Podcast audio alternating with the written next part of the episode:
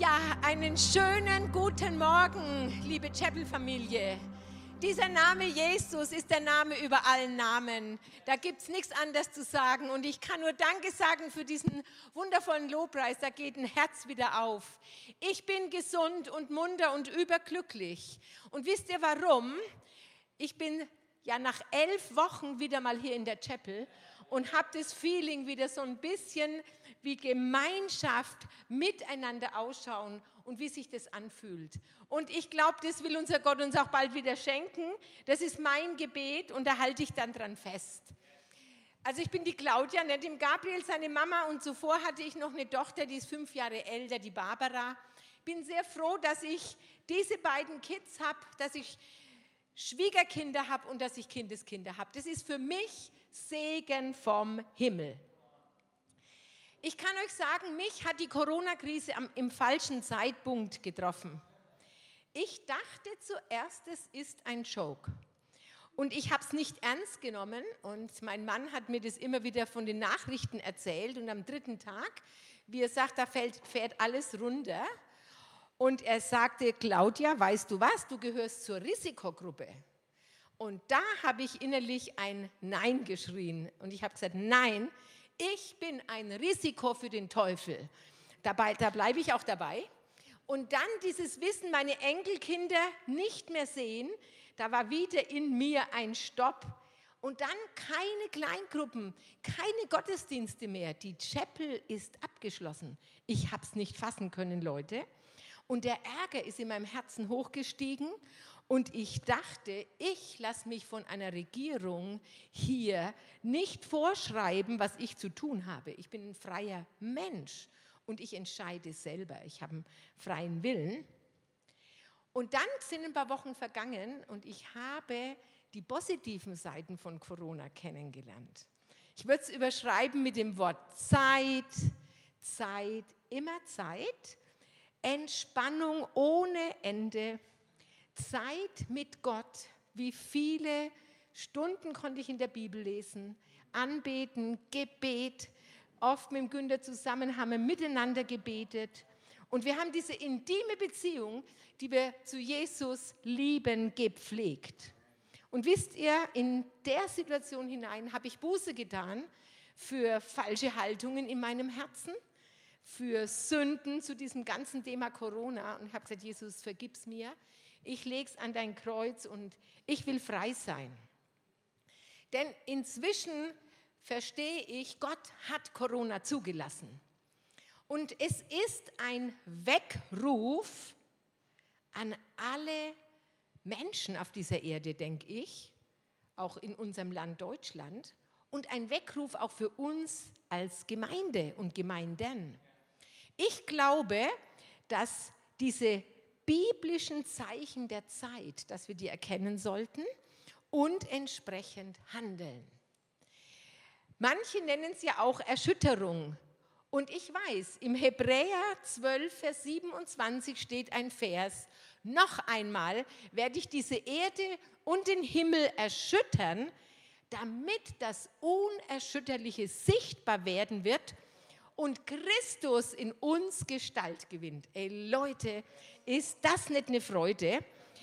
Und bei all den Worten, die man da hört, ist für mich eine maßgebliche Prophetie in mein Herz gefallen von Rick Reitings aus Jerusalem.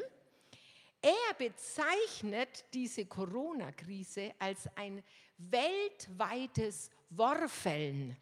Das heißt, Sichten der Nationen. Und es ist ein Bild, wo die gedroschenen Körner mittels eines großen Korbes hochgeworfen werden und durch den Wind wird Spreu vom Weizen getrennt. Das ist so richtig in mein Herz gefallen für diese Zeit der Umbrüche, der Erschütterungen, Gericht und auch der Herrlichkeit Gottes. Und ich glaube, ohne Herzensbeziehung, es hat heute so gut getan, mal wieder sich anzulachen, Hallo zu sagen, sich zu begegnen, ohne Herzensbeziehung und einer Kultur der Ehre, Das heißt, dieser gegenseitigen Achtung und Wertschätzung untereinander werden wir nicht in der neuen Dimension von Autorität, die Gott seinem Leib schenken möchte, uns hineinbewegen können. Und das ist doch was richtig, richtig Gutes. Und es ist heute schon so oft angeklungen. Ich glaube, dass Gott etwas betont jetzt in dieser Zeit. Er betont Einheit und er betont Liebe. Einheit, dass wir wirklich eins werden als Gläubige, wo immer wir stehen, in welchem Land, in welcher Nation weltweit. Wir stehen als ein Leib Christi da. Und diese Liebe, die ist doch umwerfend. Nichts kann mich von der Liebe Gottes trennen, die in Christus Jesus ist. Und wir sind geliebt. Er selbst hat uns zuerst geliebt und deswegen können wir lieben. Ich habe die letzten Wochen natürlich immer die Predigten verfolgt vom Gabriel, vom Harold, unseren Pastoren, auch von meiner Tochter Barbara. Ich sage euch, mein Herz war immer dabei und am liebsten hätte ich immer gleich weiter gepredigt, weil man kriegt ja, wenn man zuhört, immer Impulse. Das ist bei mir so cool und dann könnte ich noch weiterfahren. Und ich weiß, wie der Gabriel das gesagt hat, heiligt euch. Morgen will Gott Wunder tun. Oh, das ist in mein Herz gefallen, weil ich glaube wirklich, unser Gott, er ist heilig und er kann dort wirken, wo wir unser Leben wirklich ja, in Ordnung bringen und einen heiligen Lebensstil leben. Und dann dachte ich, wie gehe ich denn jetzt weiter? Und ich hatte den Impuls, dass meine Predigt heißt, was Gottes Herz bewegt. Ne, was ist auf dem Herzen Gottes? Ich nehme mir immer mal Zeit und bringe nicht immer nur meine Sachen zu Gott, sondern sage Papa, hast du heute was auf dem Herzen?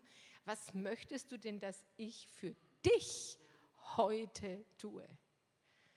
Und manchmal weine ich, weil er mir Sachen zeigt und sagt, die einfach dunkel sind in unserer Welt. Und es tut unserem Gott unendlich weh.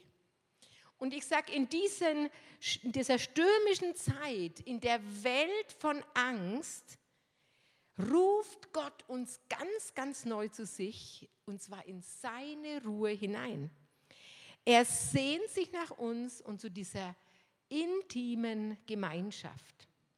Und so glaube ich, was ihm wirklich zuallererst bewegt, ist, dass wir, ich, du, wir alle, Gott näher kommen. Gott möchte uns begegnen, so wie er mit Adam im Paradies umher spaziert ist. Ja? In der Kühle des Abends sind sie gewandelt und dann haben Adam und Gott miteinander gesprochen. Oh, wie, ich wünsche mir das mal so. Sag ich, Herr, ich will dich richtig neben mir spüren und mit dir reden. Und das möchte Gott.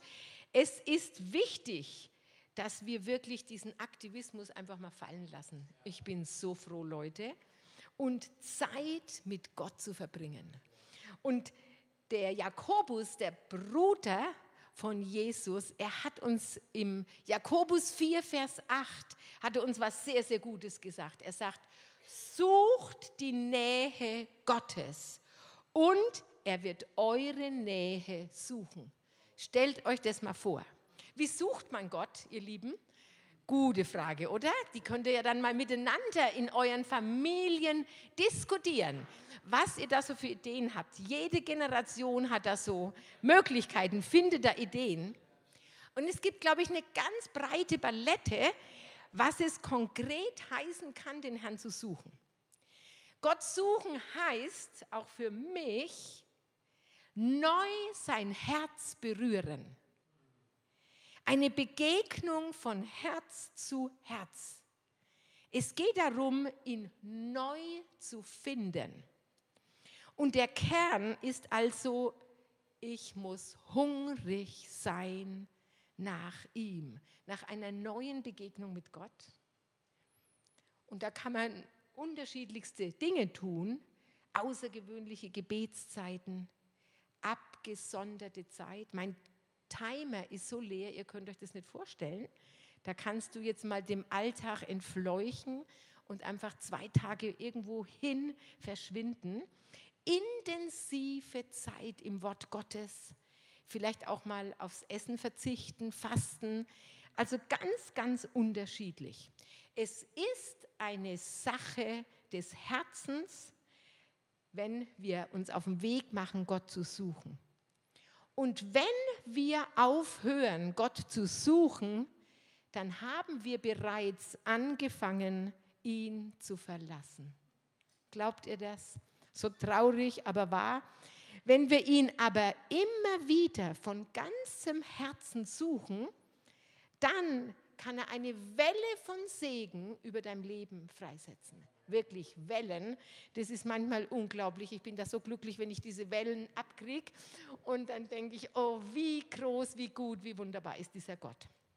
Das Zweite, was auf seinem Herzen ist, er möchte, dass wir in Gottes Wort verankert sind. Ihr Lieben, Gottes Wort, da habe ich meine schöne Bibel dabei, sie ist so dick und schwer. Gottes Wort ist das Kostbarste, was es gibt. Dieses Wort ist ewig. Das hat wirklich Bestand. Und für mich ist die Bibel das herausragendste Buch dieser Erde. Also wer schon mal bei mir war, ich hab, wir haben ja viele Bücher, Günther und ich, wir haben eine Bibliothek inzwischen. Tausende von Büchern, manchmal denke ich viel zu viel.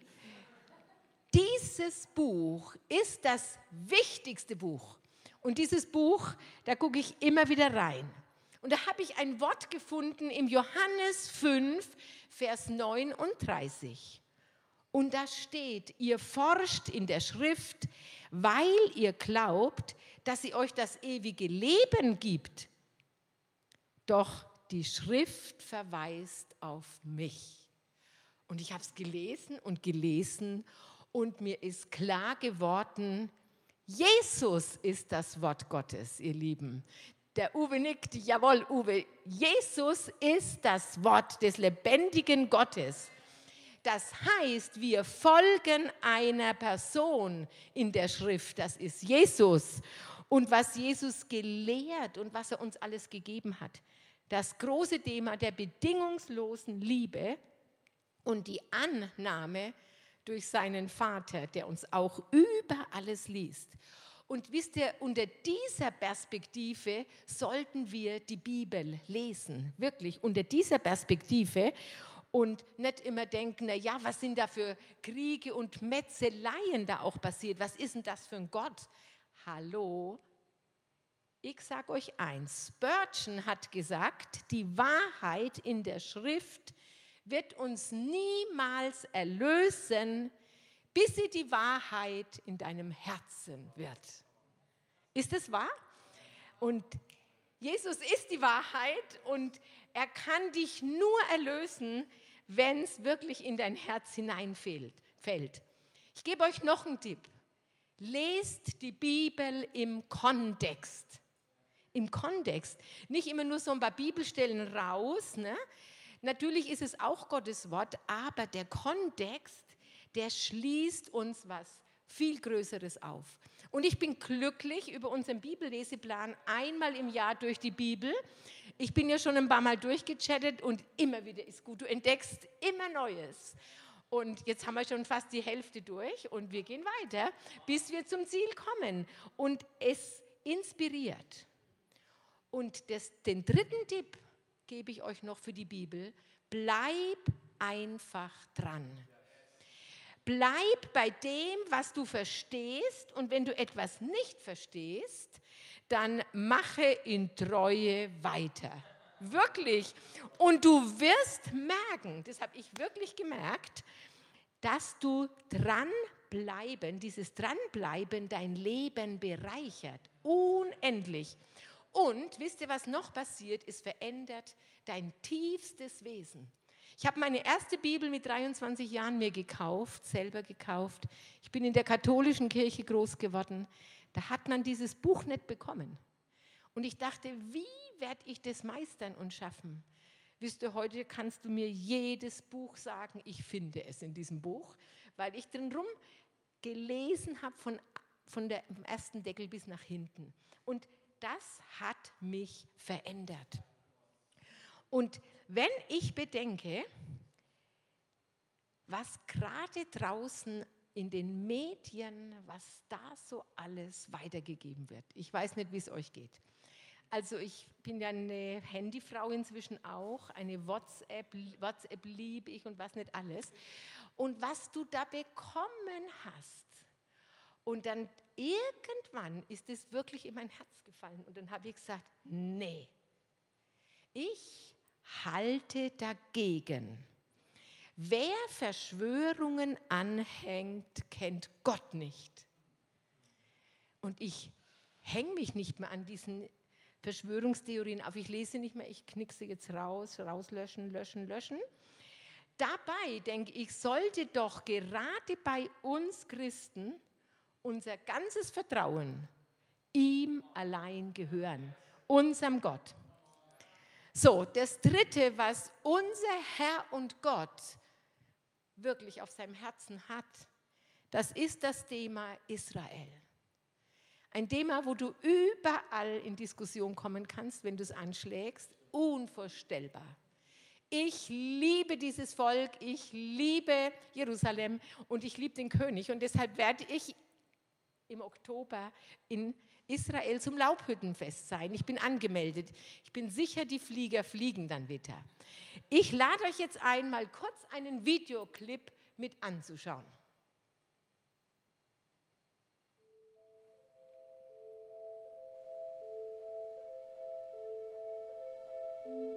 Was geschieht, wenn man einen Stein in die Mitte eines Sees fallen lässt? Er zieht seine Kreise. Er sagte ihnen damals, sie sollen seine Zeugen sein, sowohl in Jerusalem als auch in ganz Judäa und Samaria bis an die Enden der Erde. Und was geschieht, wenn die Wellen an das Ende der Erde schlagen, an das Ufer des Sees? Sie schlagen zurück, zurück zum Ausgangspunkt. Wir sehen es mit unseren eigenen Augen, wie Gottes Herzschlag, seine Aufmerksamkeit und seine Gegenwart zurückkommt. Könnt ihr es auch sehen? Er wendet das Geschick seines Volkes er sammelt sie aus allen Völkern, wohin er sie zerstreut hat. Die Wüste Israels blüht. Sein Land gibt Frucht für sein Volk Israel. Und er macht Jerusalem zu einem Stemmstein für alle Nationen. Und doch, für die, welche ihn lieben, macht er Jerusalem zum Licht und zur Orientierung in der Zeit der Finsternis, die über die Nationen hereinbricht. Der Herr kehrt nach Hause zurück in der Wüste wird ein Weg gebahnt. Er erniedrigt die Berge und erhöht die Täler. Kannst du es auch sehen? Er kommt zurück. Er geht diesen Weg. Mit dir oder ohne dich. Er kommt zurück nach Zion. Jesus will heim, nach Hause kommen, ihr Lieben. Und am liebsten will er uns alle mitnehmen. Davon bin ich überzeugt. Israel ist der Augapfel Gottes, ist Gottes erwählter, erstgeborener Sohn, mit dem unser Gott Geschichte schreibt und sein Herz der ganzen Welt offenbart. Ich liebe Jesaja 62 und ich möchte die Verse 1 bis 2 vorlesen. Wegen Zion kann ich nicht schweigen, wegen Jerusalem werde ich nicht ruhen. Ich werde nicht aufhören, bis ihre Gerechtigkeit wie die Morgenröte anbricht und ihr Heil wie eine Fackel brennt. Die Völker werden dann deine Gerechtigkeit sehen und alle Könige deine Herrlichkeit. Israel wirklich ein einzigartiges Volk. Gott hat es selbst erwählt. Es sollte ein heiliges, besonderes Volk sein, durch das er sich der Welt offenbaren will. Und ihr wisst, Israel ist zum Teil Verstockung widerfahren. Aber wie gut, damit wir Menschen aus allen Völkern dieser Welt Errettung finden. Leute, lest Römer 9, den Römer 10 und den Römer 11. Das sind meine Lieblingskapitel, die lese ich immer einmal wieder, weil da teilt uns Paulus mit, was mit diesem Volk geschehen wird und welche Position es wirklich auch für mich als Gläubige hat in meinem Leben. Also ihr Ungehorsam führte dazu, dass auch die anderen Völker, auch wir Deutsche, gerettet werden – und damit aber zugleich auch sollen wir die Eifersucht unter den Juden wecken. Israels Erwählung ist dem übrigen Teil der Welt zum Segen, ihr Lieben, nicht zum Fluch. Und die Wiederherstellung Israels ist Gottes Herzschlag, wirklich. Und Verheißung, die sich vor unseren Augen zu erfüllen begonnen hat. Der moderne Staat Israel seit 1948 wieder. Die Wiedervereinigung Jerusalems sind Zeichen dafür, für die Wiederherstellung des Staates Israels. Und der Segen wird fließen, der wahre Segen und das Licht ist Jesus, ihr Lieben. Niemand sonst. Und Jesus kann nicht Licht und Segen bringen ohne Israel. Da bin ich davon wirklich überzeugt, zutiefst in meinem Herzen. Wir alle werden Teilhaber dieser wunderbaren Verheißungen Gottes sein dürfen, die er Israel gegeben hat. Und es gehört auch zum Glaubensgut unserer Gemeinde. Das Buch Ruth, wir haben es ja gelesen, in diesem Buch bin ich viele, viele Tage geblieben. Und dann habe ich für mich eine Entscheidung getroffen, so wie die Ruth ihrer Nomi sagt. Nomi war ja die Israelitin und die Ruth eine Moabiterin. Ruth sagte, dein Volk ist mein Volk und dein Gott ist mein Gott. Und das sage ich genauso. Wo ich sage, das ist so, das Volk, ja, Israel wird zum Segen gesetzt werden für alle Völker auf dieser Erde. Und der Gott Abrahams, Isaaks und Jakobs ist auch unser Gott. Habt ihr das gewusst? Und wisst ihr, was das Wunderbare ist? Jesus wird als König der Juden diese Erde berühren. Und wisst ihr wo? In Jerusalem auf dem Berg Zion, da wird er hinkommen und wir werden ihn alle sehen. Und darum, wenn ihr in Jerusalem noch nicht gewesen seid, ich lade euch herzlich ein. Wer mehr wissen will, weil bei meiner Reise, wir fliegen mit den sächsischen Israel-Freunden rüber, könnt ihr auf mich zukommen. Ich kann euch Informationen geben. Ich finde es wichtig, dass man dieses Land mal anschaut. So, und jetzt habe ich noch einen letzten Punkt, wo ich auch glaube, dass das auf Gottes Herz ist wie nie zuvor. Und das ist das Gebet. Und darum sage ich auch Gebet wie nie zuvor. Diese Corona-Welle hat eine weltweite Gebetswelle ausgelöst.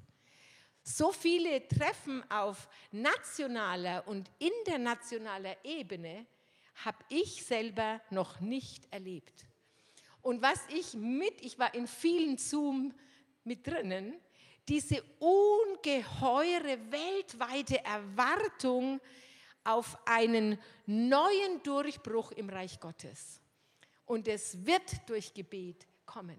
Wisst ihr, und da haben auch Juden mitgebetet. Wir, also das war eine Gemeinschaft von Amerika bis an die Enden der Welt. Überall waren sie dabei.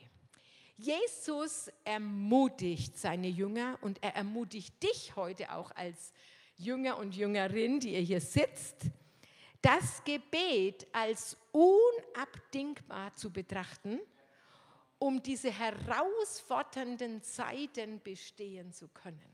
Wirklich. Und ein Wort gebe ich euch mit. Es ist, da kannst du ja über Gebet, kannst du ja tagelang und wochenlang und monatelang lehren. Lukas 21, 36. Da steht, wachet aber alle Zeit und betet, dass ihr stark werdet, zu entfliehen diesem allen, was geschehen soll, und zu stehen vor dem Menschensohn. Ein starkes Wort. Muss man sich ein paar Mal anschauen, aus Gottes Sicht ist es mit einer großen Dringlichkeit verbunden, dass wir alle Zeit beten. Stellt euch das mal vor, Michi, alle Zeit. Nicht nur ne, zehn Minuten, alle Zeit. Es ist so verrückt. Alle Zeit für alles im Namen unseres Herrn Jesus Christus. Und ihr Lieben, deshalb glaube ich, Gebet braucht immer entschlossene Beharrlichkeit. Yes. Und es braucht ein ständiges Dranbleiben. Wie der Gabriel sagt, bleibt in ihm. Dieses ständige Dranbleiben durch einen regelmäßigen Gebetslebensstil. Gebet war eine der vier entscheidenden Säulen der Urgemeinde. Ihr kennt die alle, die vier, ne? das weiß ich sicher. Sie war eine wirklich betende Gemeinde und sie blieben damit auch entschlossen und beharrlich in ihrem jüdisch-hebräischen Erbe. Wisst ihr, das werdet ihr in Jerusalem, wenn ihr seid und ihr stellt euch zur Klagemauer. Leute, das könnt ihr, da kommen immer, immer Juden. Da wird immer gebetet. An dieser Klagemauer hörst du immer Murmeln und sie wackeln und bewegen sich, weil jede Zelle muss sich vor diesem Gott beugen und demütigen. Unvorstellbar. Versteht ihr? Es wird gebetet. Und ich bin sicher, dass schon immer der Ort des Gebets das Zentrum des Volkes Gottes gewesen ist, auch zur Zeit Jesu. Es war immer Gebeteszentrum. Und jetzt könnt ihr euch vorstellen, was mein Herzenswunsch ist. Ich bin ja jetzt schon ein bisschen älter, aber ich wünsche mir von tiefstem Herzen, dass wir auch als Chapel-Familie wirklich eine betende Gemeinde werden und dass wir Zeiten einplanen, miteinander zu beten. Ich habe ja eine Gebetskleingruppe hier, wir sind so 14 Leute und was ich spüre, wir, meine Leute wachsen, ihr könnt es euch nicht vorstellen. Und ich merke, das Gebet nimmt zu.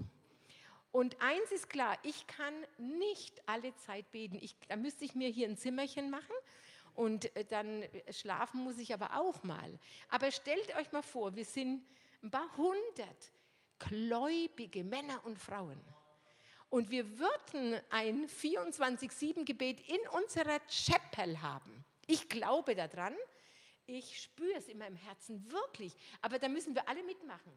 Versteht ihr? Ich nehme dann die Nachtstunden, weil da bin ich schon geübt, weil ich seit 2000 leite ich das Wächtergebet hier in dieser Gemeinde, wo wir immer zwei Stunden beten, nachts von 10 bis um 12 Uhr. Und dann bin ich hellwach und kann die nächsten zwei Stunden nicht schlafen, weil die Kraft des Gebetes dich einfach dann berührt.